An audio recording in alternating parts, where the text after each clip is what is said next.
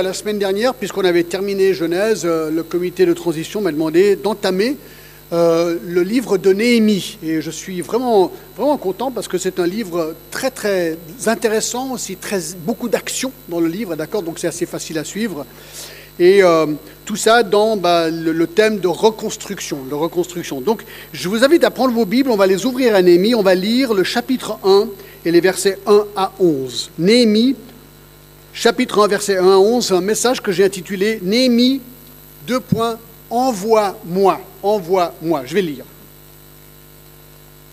Parole de Néhémie, fils de Akalia, au mois de Kisle, la vingtième année, comme j'étais à Suse, dans la capitale, Anani, l'un de mes frères, et quelques hommes arrivèrent de Juda. Je les questionnais au sujet des Juifs réchappés qui étaient restés de la captivité et au sujet de Jérusalem. Ils me répondirent, ceux qui sont restés de la captivité sont là, dans la province, au comble du malheur et de l'opprobre. La muraille de Jérusalem sont en ruine et ses portes sont consumées par le feu. Lorsque j'entendis ces choses, je m'assis, je pleurais, et je fus plusieurs jours dans la désolation. Je jeûnais et je priais devant le Dieu des cieux, et je dis, Ô Éternel, Dieu des cieux, Dieu grand et redoutable, toi qui gardes ton alliance et qui fais miséricorde à ceux qui t'aiment et qui observent tes commandements. Que ton oreille soit attentive et que tes yeux soient ouverts. Écoute la prière de ton serviteur, que ton serviteur t'adresse en ces moments, jour et nuit, pour tes serviteurs, les enfants d'Israël.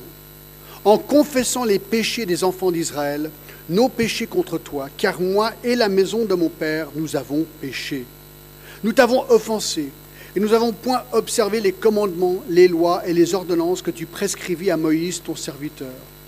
Souviens-toi de cette parole que tu donnas ordre à Moïse, ton serviteur, de prononcer.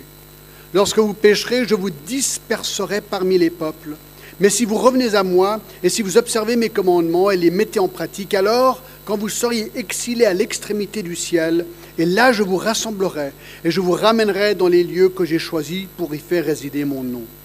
Ils sont tes serviteurs et ton peuple, et tu as racheté par ta grande puissance et par ta main forte. Ah Seigneur, que ton oreille soit attentive à la prière de ton serviteur et à la prière de tes serviteurs qui veulent craindre ton nom. Donne aujourd'hui du succès à ton serviteur et fais-lui trouver grâce devant cet homme. J'étais alors échanson du roi.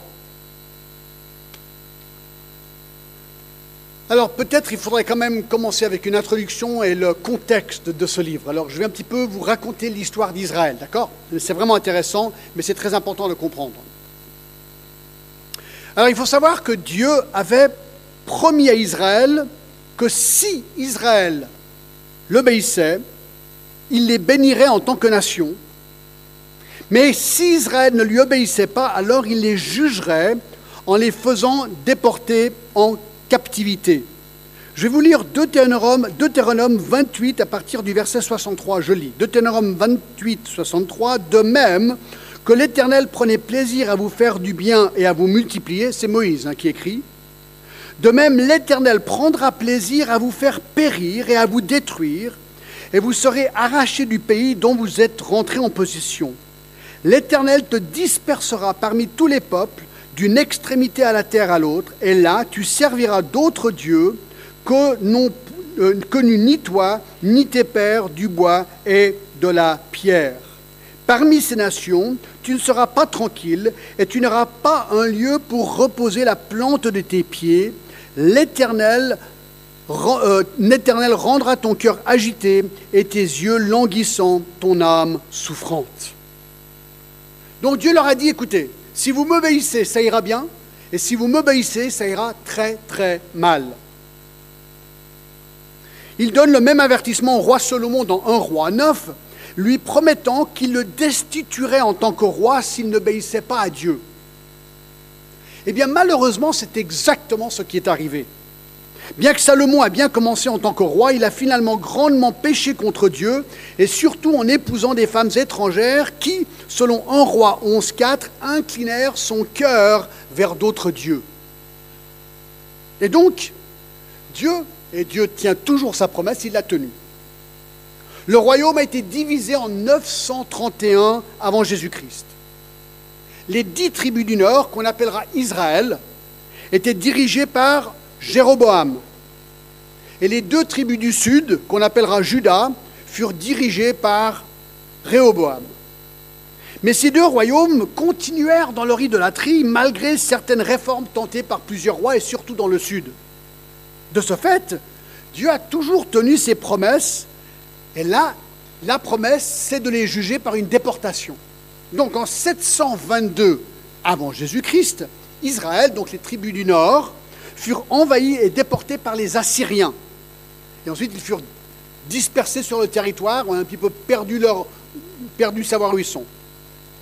Puis en 586 avant Jésus-Christ, Juda, les tribus du sud, furent à leur tour envahis et eux déportés par les Babyloniens. Les Babyloniens ont pillé, détruit et presque entièrement dépeuplé Jérusalem selon 2 rois 25 et ceci a commencé une période de captivité qui dura 70 ans. 70 ans. Alors, ce qui est remarquable, c'est que Jérémie a prophétisé pile poil ce qui s'est passé. Dans Jérémie 25, 8, je vais lire. Jérémie 5, 28. C'est pourquoi ainsi parle l'Éternel des armées, parce que vous n'avez point écouté ma parole. J'enverrai chercher tous les peuples du septentrion, dit l'Éternel, et j'enverrai auprès de Nebuchadnezzar, roi de Babylone, mon serviteur. Je le ferai venir, c'est une prophétie, hein. donc je vais faire venir Nebuchadnezzar, il y a le nom du roi, contre ce pays et contre ses habitants et contre toutes ces nations alentours, afin de les dévouer par interdit et d'en faire un objet de désolation et de moquerie des ruines éternelles. Je ferai cesser parmi eux les cris de réjouissance et les cris d'allégresse, les chants du fiancé, les chants de la fiancée, le bruit de la molle et de la lumière de la lampe. Écoutez le verset 11, Jérémie 25, 11. Tout ce pays deviendra une ruine, un désert, et ces nations seront asservies au roi de Babylone pendant 70 ans. Donc Jérémie prophétise comme quoi Judas serait envahi par le roi de Babylone, Nebuchadnezzar, et déporté pendant 70 ans, 70 ans. Prophétie qui s'est réalisée à la lettre. Alors écoutez, petite parenthèse. Il y a beaucoup de gens qui disent, John, enfin à vous aussi peut-être, comment tu sais que la Bible est vraie? Peut-être c'est que des bobards. Réponse, prophétie. Ça, c'est la meilleure et la plus rapide réponse. Vous leur montrez des prophéties, et là, ils sont bouche bée. Bouche bée. Et là, il y en a une géniale. Donc, quelle est la différence entre les deux déportations, celle du nord, Israël, et celle du sud, Jérusalem, euh, Juda? Alors en fait, euh, les tribus du nord ont été absorbées. C'est ce qu'on appelle les dix tribus perdues aujourd'hui. Peut-être vous avez déjà entendu parler de ce terme. Mais les tribus du sud, Juda, qui sont allées à Babylone, les Babyloniens, par les Babyloniens, ont maintenu leur identité juive et de groupe en Babylonie. Et donc, ce qui s'est passé en Babylonie, c'est que 50 ans après cette première déportation, la Babylonie elle-même a été envahie par les Perses. Vous me suivez? D'accord. Ils ont conquis la Babylonie en 539 avant Jésus-Christ. Et c'est pendant ce règne que Daniel, par exemple, habitait à Babylonie. Lui aussi avait été captif, il était là-bas. Aussi l'histoire d'Esther se passe là-bas en Babylonie aussi. Et c'est à ce moment-là, au fur et à mesure que ces 70 ans, ça aboutissait, que beaucoup de Juifs se sont dit, ah, on a envie de retourner en Israël, en Israël, donc dans Juda, on a envie de retourner dans notre pays, dans notre terre. Et alors, il y a eu trois retours. Trois retours. Le premier retour se fut en 538 avant Jésus-Christ. Donc ça, c'est des retours des Juifs qui habitaient en Babylonie, qui avaient été envahis. Ils veulent revenir dans leur pays. Donc en 538, le premier retour s'est fait sous le leadership de Zorobabel. Pas Zoro, hein, Zorobabel. D'accord? Zorobabel dans Esdras 1. Le livre d'Esdras s'ouvre avec un décret de Cyrus, le roi des Perses, ordonnant au peuple de Dieu de rentrer à Jérusalem pour reconstruire la maison de l'Éternel, le temple donc. Donc il y a une lutte acharnée avec les Samaritains sur place. Bref, Zorobabel réussit et le temple est reconstruit. deuxième retour en 458 avant Jésus-Christ, donc 80 ans plus tard, sous le leadership d'Esdras. Et lui, en arrivant, il constate que les Juifs qui sont à Jérusalem, eh bien, vivaient dans un état de dégradation morale et spirituelle avancée. Ils avaient pris des conjoints étrangers, ils participaient dans leurs pratiques païennes, c'était compliqué, donc il a essayé de ramener un petit peu ce peuple à se repentir de leurs péchés, revenir à Dieu. Et le troisième retour, et là c'est ce qui nous intéresse, fut en 444 avant Jésus-Christ, 14 ans plus tard, sous le leadership de Néhémie. De Néhémie. Et dans son cas, lui, il était en Babylonie, il avait grandi à Babylonie, d'accord, sous les Perses. Et lui a constaté que les murs de Jérusalem étaient effondrés. Alors il y avait le temple qui avait été reconstruit déjà par Zorobabel, mais sans mur, donc aucune protection. Et non seulement le mur avait besoin d'être reconstruit, mais il fallait une réorganisation de la vie sociale, politique, religieuse de la vie. Et donc c'est ce que Néhémie va faire dans un temps record. C'est époustouflant. Donc c'est ce qu'on va examiner lorsqu'on parcourt ce livre. Alors pour terminer cette lignée historique du livre de Néhémie, suite à la reconstruction du mur de Jérusalem par lui, eh bien l'histoire de l'Ancien Testament s'arrête. C'est intéressant de savoir ce petit euh, détail. Néhémie, dans, alors, dans notre Bible, ce n'est pas la fin du Nouveau Testament, de, l'Ancien Testament, mais dans la Bible hébraïque, c'est le dernier livre historique. D'accord? Qui veut dire qu'après Néhémie, il n'y a plus rien. 400 ans d'aucune information. C'est ce qu'on appelle les 400 ans silencieuses, 400 années silencieuses, celles qu'on trouve entre l'Ancien Testament et le Nouveau Testament. Vous savez, vous passez, nous on a Malachie à la, fin, et ensuite on passe à Matthieu. Mais ce qu'il faut rappeler, c'est qu'il y a 400 ans entre ces deux livres. Ça, Néhémie, c'est le dernier truc dans l'Ancien Testament avant le Nouveau Testament. Le prochain truc, c'est que le Messie arrive en personne, Jésus-Christ. Alors pourquoi est-ce qu'on a choisi Néhémie au lieu du livre d'Esdras? On aurait pu. Les deux livres sont quasiment identiques, car face à des difficultés majeures dans les deux cas, l'un décrit la reconstruction du temple, tandis que l'autre la reconstruction du mur. La différence entre les deux livres, pour moi, en fait, c'est Néhémie 8. Néhémie 8 décrit, et ça j'ai hâte d'y arriver, décrit un, réveil spirituel sous Néhémie à cause de la prédication de la parole de Dieu. Et en fait, Néhémie 8 Néhémie 8 est un des chapitres les plus poignants de toute la Bible en ce qui concerne une description de l'effet que peut avoir la parole de Dieu fidèlement prêchée et expliquée.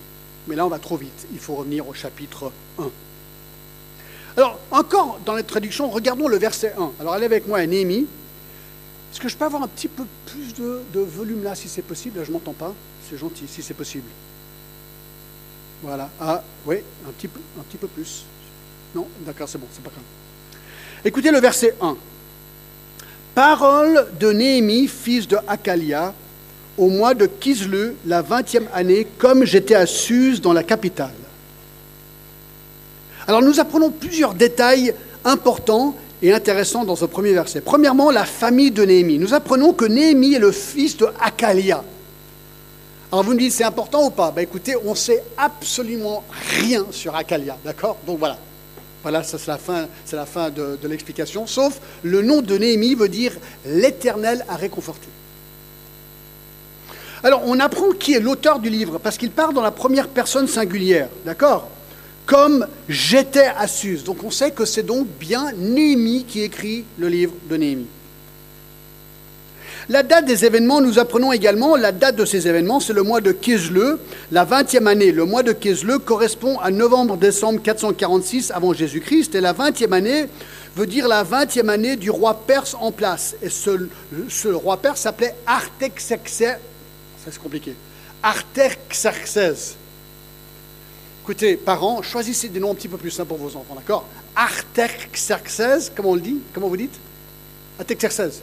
Alors, oui, d'accord à D'accord Et nous sommes dans l'année 444 avant Jésus-Christ. On apprend aussi quelle est la ville de Néhémie. Hein, c'est ce qu'il dit. Il dit J'étais à Suse. Alors je vais vous montrer un petit peu à quoi ressemble Suse. Je crois qu'on a des photos. Alors ça, c'est pour vous donner où est, où est Suse, donc en, Irak aujourd'hui, d'accord Et le tracé rouge, c'est le voyage qu'il a fait pour retourner à Jérusalem. D'accord? C'est le crescent vert. On ne peut pas traverser parce que c'est un grand désert. D'accord? Alors aujourd'hui, on peut, mais c'était un petit peu plus, compliqué à l'époque. Et alors, il y a quelques photos intéressantes. La prochaine. Donc ça, c'est vraiment les ruines de Suse aujourd'hui. D'accord? Donc ça montre que historiquement, la ville a vraiment existé. C'est la ville où a été Esther aussi, d'accord? Daniel, enfin Daniel plutôt Babylonie, mais Esther a une partie ici. Ensuite, et ça, c'est une reconstitution de ce qu'ils pensent, les archéologues, à quoi ressemblait Suse. Ensuite, et là, c'est comme si vous avez au musée, je ne me rappelle plus, à Berlin, le musée euh, avec, la, avec la porte... Euh, avec la porte de Babylone. C'est le musée, comment il s'appelle? Ah, Il y a un musée à Berlin, il y a tout ça, ils ont tout récupéré. Hein. Les, archéologues allemands, c'est vraiment incroyable. voilà le genre de, mur qu'ils avaient à Suse et aussi en Babylonie, d'accord? Dans, la ville de Babylone. Prochain. Encore, voilà. La prochaine eh ben oui, c'est encore l'introduction, d'accord Donc ça vous donne quelques images pour vous montrer que tout ça, c'est bien situé dans l'histoire. Alors je continue l'astro. Donc le verset 1 nous apprend qu'il se trouve à Suse au moment où il écrit le livre, qui est donc la capitale de la Perse, qui est située à l'est de Babylone, à environ 244 km au nord du golfe Persique aujourd'hui. D'accord C'était une des forteresses des Mèdes et des Perses, la résidence hivernale des fonctionnaires et des cadres du récit d'Esther. Alors pourquoi est-ce que Néhémie se trouvait à Suse? Eh bien, lors de la déportation des Juifs de Juda, son père Akalia avait été déporté. Et apparemment, Néhémie, lui, est né à Suse, qui veut dire qu'il n'a certainement jamais quitté la Perse, peut-être jamais même la ville de Suse. Il est né et a grandi à Suse. Alors son métier, qu'est-ce qu'il faisait comme métier? Ah, le verset 11, tout à la fin, dit quoi? J'étais alors et chanson du roi. Ça ne veut, pas dire qu'il faisait des chansons, attention. Et chanson, c'est autre chose et chanson du roi, c'est celui qui goûte le vin du roi. Les chansons avaient un rôle important. Il était bien plus qu'un serviteur. Il accompagnait le monarque lors des repas et avait le privilège de pouvoir s'adresser au roi. Imaginez, si vous goûtez tout ce qu'il boit, vous êtes avec lui constamment. Parce qu'il veut vous voir le goûter devant lui. Pourquoi? Au cas où il y avait du poison, bien sûr. Non seulement le roi lui devait la vie, puisque les chansons goûtaient tous ses breuvages afin de déceler d'éventuels poisons, mettant sa propre vie en danger, mais du coup il devenait aussi confident du roi, confident intime du roi. Pour être échanson, il fallait être premièrement beau, c'est bizarre à dire, mais parce que c'était un rôle public. Il fallait être cultivé, connaisseur de la culture de la cour et capable de converser avec le roi et le conseiller s'il était consulté.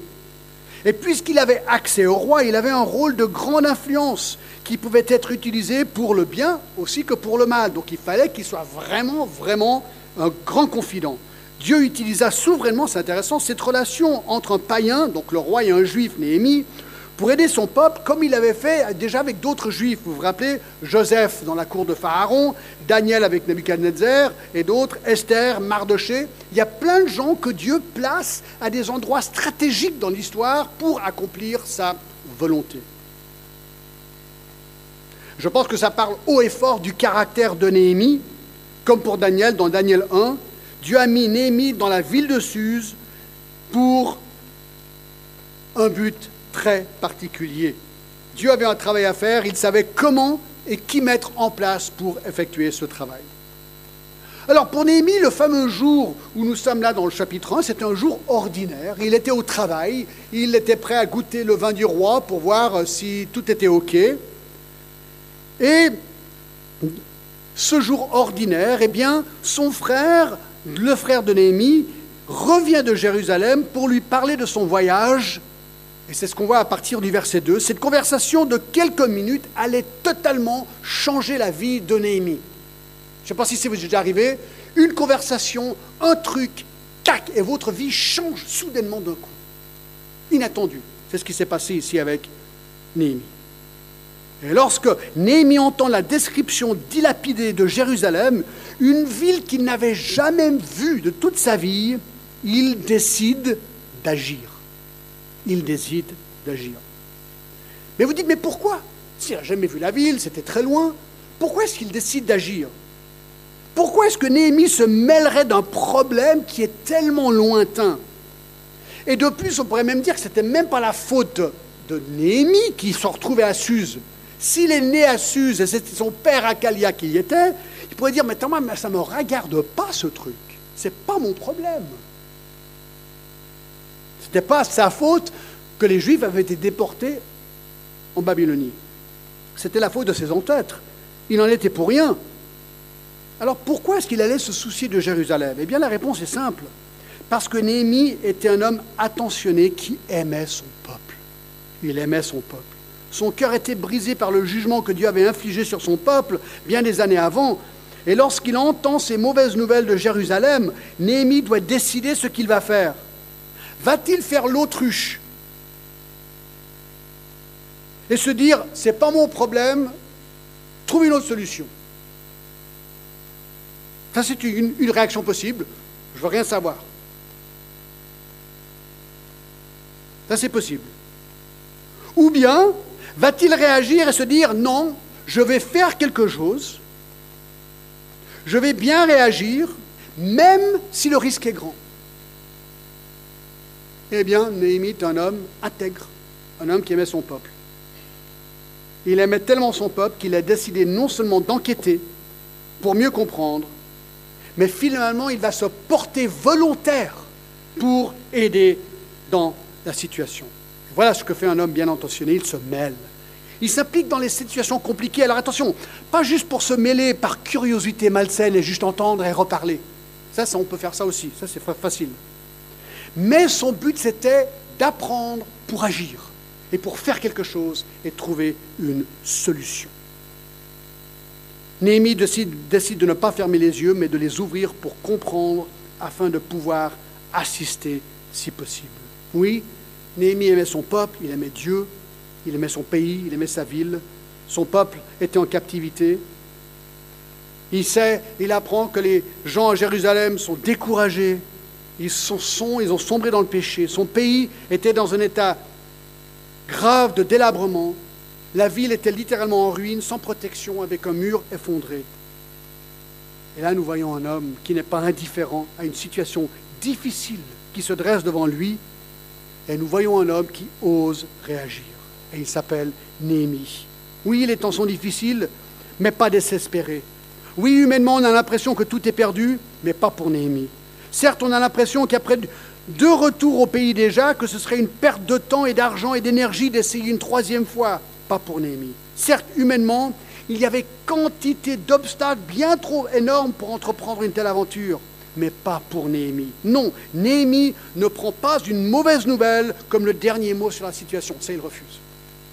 Il veut croire qu'une solution existe et que seul Dieu peut tisser les événements de la vie pour que sa gloire resplendisse, même dans une situation qui paraît être désespérée.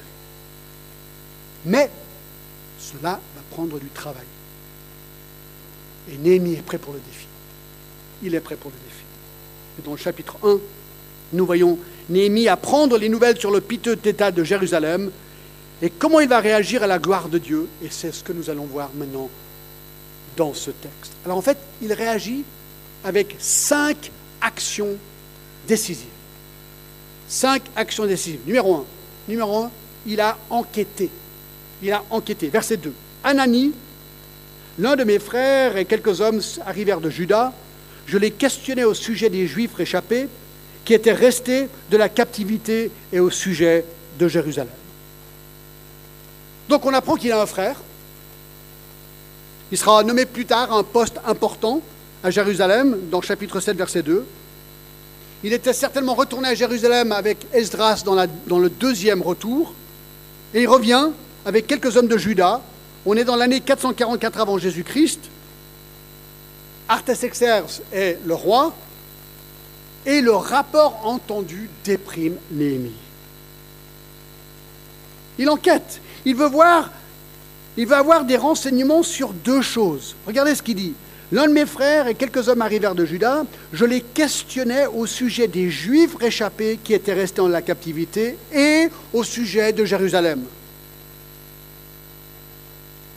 En fait, nous apprenons une chose simple ici. Certainement que Néhémie avait entendu toutes sortes de rumeurs par rapport à Jérusalem et de l'état de la ville. Mais lui n'est pas un homme à se fier aux rumeurs. Il veut connaître les faits précis par des témoins et des, faits justes sur l'état de ce peuple et de la vie, de la ville. Néhémie prend donc le temps d'enquêter soigneusement pour être certain des faits. Il voulait avoir un réel aperçu de la situation. C'est comme si on fait un audit. Il voulait faire un audit de la situation juste.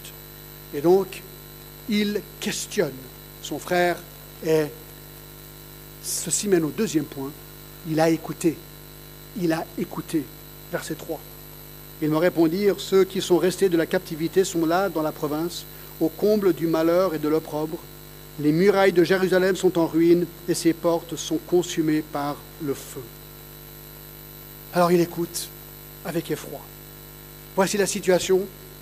Les rescapés sont au comble du malheur et de l'opprobre. Les murailles de Jérusalem sont en ruine. Les portes de Jérusalem sont brûlées.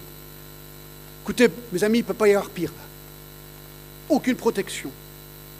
Les Juifs sont malheureux, déprimés, dans l'opprobre, dans la honte. Ils sont en honte vis-à-vis de l'état de leur patrie, de leur peuple, de leur ville. Les murailles sont en ruine, qui veut dire qu'ils n'avaient aucune protection. Il y avait déjà une tentative pour essayer de réparer les murailles dans Esdras 4.12, mais apparemment ça n'avait pas marché. Ça veut dire que le nouveau temple qui avait été reconstruit, ben maintenant était aussi non protégé. Et nous apprenons que les portes de Jérusalem furent brûlées. Le comble du malheur. Donc il a écouté. 3, 3, 3, il a pleuré. Il a pleuré, verset 4. Lorsque j'entendis ces choses, je m'assis, je pleurais, et je fus plusieurs jours dans la désolation. Je jeûnais, je priais devant Dieu des cieux. C'est intéressant, n'est-ce pas? Néhémie pleura. Il est intéressant de constater pour quelles raisons les gens rient et les gens pleurent. C'est souvent une indication du caractère de la personne. Tu sais, on peut rire de plein de manières. On peut rire de manière moqueur ou moqueuse. On peut aussi pleurer pour des petits bobos, des petites déceptions personnelles presque insignifiantes. Mais pleurer peut être perçu comme un signe de faiblesse, mais pour Néhémie, lorsque lui se mit à pleurer, c'était un signe de grande force de caractère. Écoutez, Jérémie pleura. Paul pleura. Jésus pleura. En fait, ils ont pleuré parce qu'ils ont décidé de partager le fardeau des autres avec eux. Romains 12, 15 nous dit ceci, Réjouissez-vous avec ceux qui se réjouissent et pleurez avec ceux qui pleurent. Voilà ce que Néhémie fait ici. Néhémie pleure avec eux qui pleurent. Et donc, cette histoire commence avec ce choc, ce choc dans Néhémie par rapport à ce qu'il vient d'entendre. Il dit, mais c'est pas possible. C'est la ville de mes ancêtres. Regarde l'état délabrant de cette ville. C'est quand même incroyable. Et là, il pleure. Les choses vont mal. Il est triste, il est accablé, il est envahi d'émotions. C'est comme un deuil. Alors nous, nous, l'avantage, on connaît la fin de l'histoire déjà. Il y aura un réveil dans le chapitre 8. Ils seront dans la joie à la fin. Mais lui, c'est pas ça encore. Pour lui, c'est catastrophique. Alors qu'est-ce qu'il fait? Verset 4, il s'assoit. Si vous êtes déjà arrivé, vous savez, tout va bien, vous entendez une nouvelle, et là, vous êtes cassé. Vous devez vous asseoir, carrément vous allonger. C'est un, un, choc physique. Il s'assied. C'est comme le, vous apprenez le décès de quelqu'un, il y a le monde qui vous tombe dessus. Deuxièmement, il pleure. Il pleure. C'est quand ma maman est décédée euh, l'été passé, j'ai pleuré. Un, pleur que j'avais jamais vraiment ressenti avant de cette même manière. C'était vraiment un deuil. C'était profond, c'était vraiment profond, c'était envahissant, c'était angoissant. J'étais terriblement solitaire quand je pleurais. J'étais inconsolable quelque part. Alors bien sûr, le Seigneur m'a aidé, mais vous savez, c'est votre maman qui décède. Et si vous avez perdu votre maman ou votre papa, vous savez ce que c'est. Et j'avais jamais vu mes frères, j'ai deux frères. Mes deux frères, on a pleuré ensemble. Je ne les avais jamais vus pleurer. Pour moi, mes frères, ils sont implorables. Je ne sais pas si ça se dit comme ça. Ils ne peuvent pas pleurer, quoi, tu vois. Et là, on pleurait ensemble. Et on a pleuré, encore pleuré. Voilà ce qu'il est en train d'expérimenter, Néhémie. Pour son peuple, pour sa ville. On apprend qu'il était plusieurs jours dans la désolation, cassé. C'est intéressant, Toba, vous rappelez le disciple Tous les autres avaient vu Jésus ressusciter sauf lui. Déprime totale. On apprend dans Jean 20, 26 que pendant huit jours, il était déprimé tout seul. Ah dans la désolation. Et là, finalement, il jeûna aussi, on apprend. Il jeûnait, je jeûnais, il jeûnait. Alors, vous savez que dans l'Ancien Testament, il n'y avait qu'un jour par année où on était prescrit de jeûner, c'était le jour de l'expiation dans Lévitique 16. Sinon, il n'y avait aucune, aucun, comment dire, aucune, obligation de jeûner. Et pourtant, la Bible en parle beaucoup du jeûne.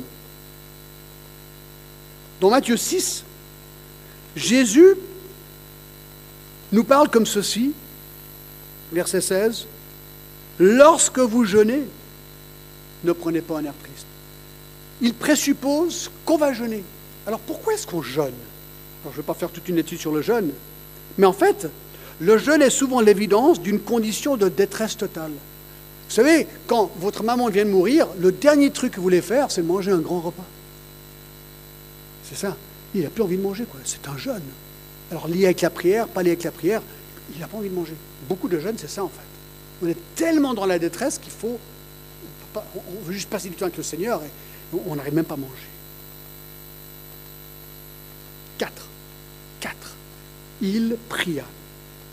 Ou il a prié. Alors, c'est la première prière sur douze prières dans le livre de Néhémie.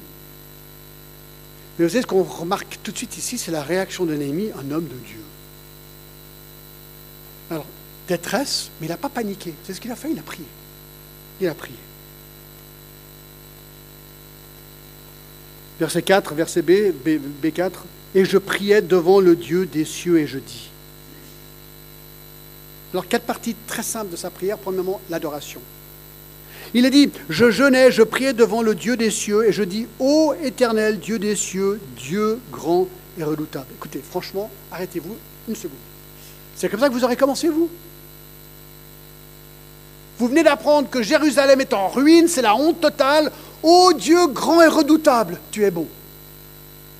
Voilà comment on devrait réagir, mes amis. Voilà comment on devrait réagir face aux, nouvelles les plus terribles du monde. Est-ce que Dieu est en contrôle? Oui. Dieu grand et redoutable face à la nouvelle terrible. Eh bien, sa prière commence avec l'adoration, la louange, le respect pour Dieu. Il va commencer à énumérer les attributs de Dieu. Ô Dieu des cieux, c'est exactement comme nous, on est appris à enseigner par Jésus, notre Père qui est aux cieux. Exactement pareil. C'est intéressant qu'on commence toujours. Quand tout va mal, quand tu pries, tu pries à qui? Est-ce que Dieu est là Alors il est là, mais, on prie à Dieu qui est aux cieux pour nous rappeler qu'il est au-dessus de tout. Dieu grand. On a fait tout un message dans Ésaïe 40 sur la grandeur de Dieu. Écoutez, quand vous regardez la grandeur de Dieu, quand vous pensez au, ciel, aux, étoiles et aux, galaxies là-haut, tout d'un coup, waouh Alors, je suis important, mais c'est vrai que mon problème, il est vachement petit comparé à c'est le but. Dieu est redoutable, oui. Il est terrible, effroyable, dangereux, alors formidable. C'est une sorte de, de, wow avec crainte. Je pensais, si vous avez un patron, d'accord, dans votre société, votre patron, oui, j'aimerais vous parler. Venez dans mon bureau, j'aimerais parler avec vous. Alors, ce que vous ne savez pas, c'est peut-être pour une promotion. Ou c'est peut-être pour vous licencier. D'accord? Et vous savez qu'il a le pouvoir de faire les deux. Donc, vous y allez avec ah, j'espère que c'est une promotion, waouh Ou bien aïe aïe aïe, je vais me faire licencier, ça va être compliqué, d'accord? Mais voilà, c'est ce double, ce double sentiment devant Dieu. C'est pareil. Il a le pouvoir de juger, mais il a le pouvoir de bénir aussi. Il est redoutable. ensuite, il lui dit Dieu qui garde ton alliance. Verset 5. Et qui fait miséricorde à ceux qui t'aiment et qui observent tes commandements. C'est intéressant. Il a lu bah, Jérémie 25, Il a lu comme quoi c'était une déportation qui allait durer que 70 ans. Et donc, il se rappelle de cela. Et dit Dieu, tu gardes ton alliance. Tu avais dit qu'il allait déporter, il l'a fait. Attention, attention, Dieu fait ce qu'il dit. Il fait ce qu'il dit. Et c'est intéressant au fur et à mesure qu'il parle et qu'il communique par la prière à ce Dieu immense, eh bien son problème devient plus petit quelque part. Deuxième chose, la confession. De l'adoration, il passe à la confession, verset 6, regardez, que ton oreille soit attentive et que tes yeux ouverts. Écoute la prière que ton serviteur t'adresse en ces moments, jour et nuit, pour tes serviteurs, les enfants d'Israël, en confessant les péchés des enfants d'Israël, nos péchés contre toi, car moi et la maison de mon Père, nous avons péché. Nous avons offensé, nous t'avons offensé, et nous n'avons point observé les commandements, les lois et les ordonnances que tu prescrivis à Moïse, ton serviteur. Souviens-toi de cette parole que tu donnas ordre à Moïse, etc. Donc, il confesse son péché.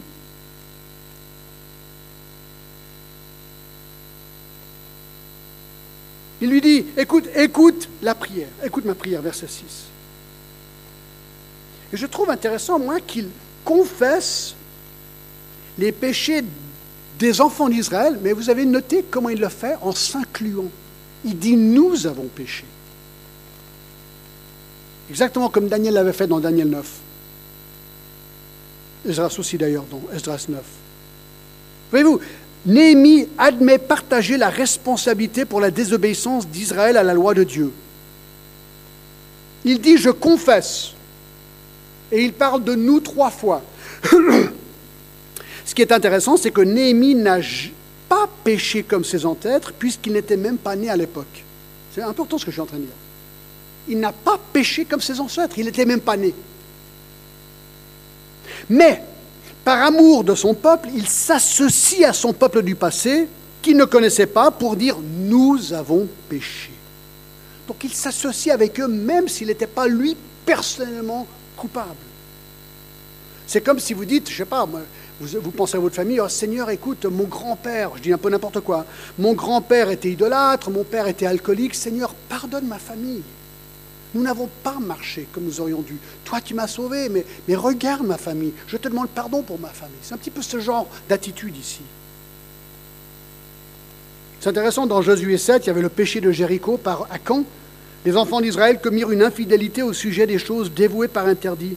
Et au verset 11, il ajoute Les enfants d'Israël ont transgressé mon alliance. Mais en fait, c'est faux. C'était Akan. C'était pas tout Israël. Mais le peuple est associé à ce péché. C'est comme dans Corinthiens 12, 26, si un membre souffre, tous les membres souffrent. Si un chrétien pêche quelque part, on est tous impliqués. C'est tout une tristesse pour tout le monde quelque part. Ça affecte le corps.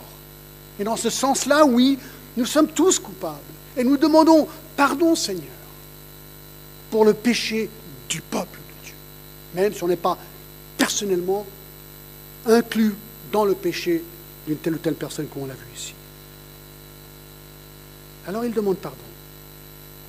Il dit la même chose que Dieu, confesse son péché. Ça mène à la consultation. Troisième partie de sa prière, au verset 8, c'est intéressant. Souviens-toi, moi je trouve ça génial. Vous savez ce qu'il fait? C'est comme ça qu'on l'aurait prié. Il prend la Bible et dit, voilà, Seigneur, maintenant j'aimerais vraiment prier spécifiquement, Bible en main, ta parole en main. D'accord? C'est comme si vous priez avec la Bible ouverte.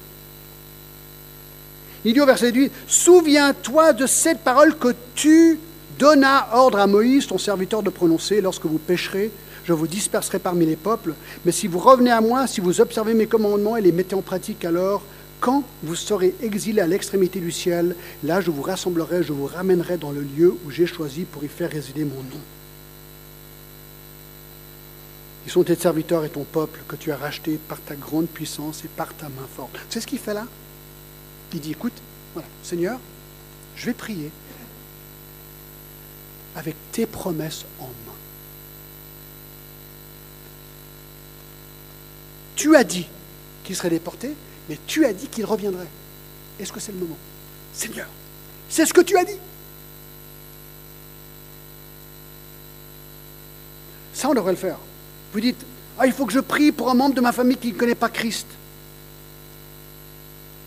Ah, mais j'ai une petite foi. Écoute, tout ce que tu fais, tu prends, un, euh, tu prends 2 Pierre 3, 9, et tu dis, Seigneur, j'aimerais prier pour tel et tel membre de ma famille, car tu dis que tu ne veux pas qu'aucun périsse, mais voulant que tous arrivent à la repentance. 2 Pierre 3, 9.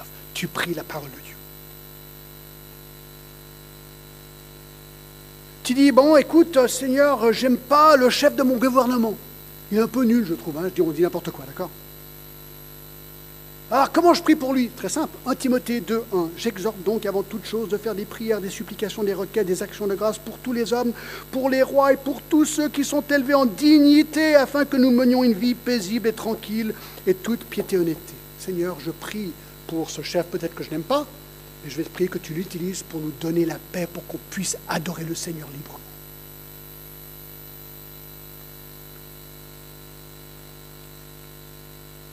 Ah, je ne comprends pas cette situation, Seigneur, comment je peux, comment je peux prier? Ben, Romains 8, 28 nous explique ceci. Nous savons du reste que toute chose concourt au bien de ceux qui aiment Dieu, de ceux qui sont appelés selon son dessein. Seigneur, ça paraît une catastrophe, mais tu sais quoi? Tu as un plan et tu veux utiliser ces choses pour le bien dans ma vie. Donc je te remercie. Ah, oh, mais je galère dans mon épreuve, vous comprenez pas, j'ai une épreuve énorme. Jacques 1, 2. Mes frères, regardez comme un sujet de joie complète les diverses épreuves auxquelles vous pouvez être exposés. Seigneur, je choisis d'être dans la joie, même si c'est vraiment la galère. Vous voyez comment on prie la parole de Dieu? C'est ce que Néhémie fait ici. Il dit, Seigneur, voilà ce que tu as dit. Donc je le prie. Génial. C'est pas des trucs que je dois concocter moi-même. Je prends la parole de Dieu et je lui redonne. C'est super quelque part. Bien sûr, il répond comme il veut. Ça mène au quatrième point de prière, la pétition. Là, il demande, verset 11, Ah Seigneur, que ton oreille soit attentive à la prière de ton serviteur et à la prière de tes serviteurs qui veulent craindre ton nom. Seigneur, s'il te plaît, écoute maintenant, fais quelque chose. Fais quelque chose pour Jérusalem. Vous savez combien de temps ça a duré cette prière? Chapitre 2, verset 1, il faut faire les calculs. Quatre mois. Quatre mois sans réponse. Quatre mois où il priait. Alors, ce n'est pas le, génie la prière, c'est pas Seigneur, tac, tac, on a la réponse tout de suite. Parfois il fait ça, mais souvent, ça prend du temps. Quatre mois. Quatre mois. Et ça, ça mène au dernier point. Et ça, c'est mon point préféré. D'accord? Faites attention quand vous commencez à prier, Seigneur, il y a un besoin, vraiment fais quelque chose, fais quelque chose pour ce besoin. Faites attention, parce que le cinquième point, c'est ça, il s'est proposé. Verset 11 à la fin. Donne aujourd'hui du succès à ton serviteur, parlant de lui-même, et fais-lui trouver grâce devant cet homme. J'étais alors échanson du roi. C'est ce qu'il est en train de dire. Seigneur, je prie pour Jérusalem, pour le problème. Ah oui, mais Seigneur, je m'offre. Est-ce que tu veux m'utiliser, moi, peut-être comme solution. Voyez-vous, Néhémie est un homme d'action. Oui, il prie, mais dans sa prière, il se propose. Il est prêt à faire quelque chose. Je ne sais pas si vous vous rappelez, on utilise souvent dans la mission ces versets, dans chapitre 9, 38 euh, de Matthieu. 9, 38. Euh, non, c'est pas 9, 38. Oui, c'est 9, 38. Priez donc le maître de la moisson d'envoyer des ouvriers dans la moisson. Combien de temps vous avez prié ça? Ô Seigneur, toi, le maître de la moisson, suscite des gens pour devenir missionnaires ou pour, faire le travail. Vous avez vu le verset juste après? Chapitre 10, verset 1. Puis, ayant appelé ses douze disciples, il leur donna le pouvoir de chasser les esprits impurs, de guérir la maladie, de toute infirmité, et il les envoie. C'est intéressant, il leur dit, priez qu'il suscite des gens pour y aller, et le verset après, c'est qui qui va? Ben, C'est eux. C'est eux qui y vont. Et voilà un petit peu ce qui se passe ici. Néhémie prie et il est d'accord de devenir la propre réponse de Dieu à sa prière. Il était chanson, il y connaissait bien en vin, ça il connaissait les vins. Il était serviteur fidèle, mais apparemment il n'y connaissait pas grand-chose dans la construction, ni l'architecture, ni la maçonnerie, peut-être même pas en leadership euh, que nous le sachions. Il connaissait peut-être rien sur les voyages dans le désert, mais il y va quand même. Il dit Seigneur, écoute, moi je veux bien y aller, je n'y connais rien dans tout ça, mais si tu peux m'utiliser, utilise, moi je me lance. Je me lance. Alors peut-être ces personnes ne vont pas être contentes, mais vous dire, j'ai entendu une histoire super cette semaine. Il y a une maman dans l'église, dans notre église, qui s'appelle Marianne. Elle m'a dit l'autre jour, John, tu sais, moi je suis maman, je ne m'y connais absolument rien en technique, mais il y avait un besoin dans la vidéo. Donc je me suis proposé. Une maman se lance dans la vidéo, là. Je dis quand même chapeau. Bon, je ne sais pas si elle va apprécier que je vais dire ça, mais Christina aussi, elle a dit Moi, j'ai un petit peu de musique, qu'est-ce que je peux aider? Je veux bien venir chanter. Elle a chanté ce matin avec les autres. Joue un peu le piano, peut-être un jour, peut-être je pourrais aussi aider avec le piano. Super. Pascal, je crois que la semaine dernière, tu as présidé pour la première fois. Il s'est lancé. C'était super. Et aujourd'hui, Ruben, tu vas faire la Sainte Seine pour la première fois. Il n'y a que les premières. Mais ce que je trouve génial, on a des besoins. Alors, on peut prier que quelqu'un aille résoudre ces problèmes, mais peut-être prier Seigneur, qu'est-ce que tu aimerais que je fasse pour aider la reconstruction de cette église? Je m'y connais rien, c'est pas grave. Lance-toi, on verra ce que ça donne. Et si c'est catastrophique, fais autre chose. Ça peut arriver aussi, d'accord? Mais quelque part, on doit prier et on doit se porter volontaire. Seigneur, utilise-moi comme tu veux. Et voilà la première leçon. Seigneur, merci de tout cœur. Et maintenant, bénis cette sainte scène que Ruben va mener, Seigneur, et que nous puissions non seulement te bénir pour qui tu es, Seigneur, mais aide-nous à comprendre comment tu aimerais que nous servions. Seigneur, merci. Au nom de Jésus. Amen.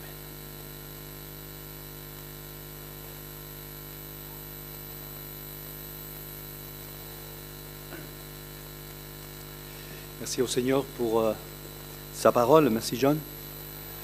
Et euh, je voudrais juste avant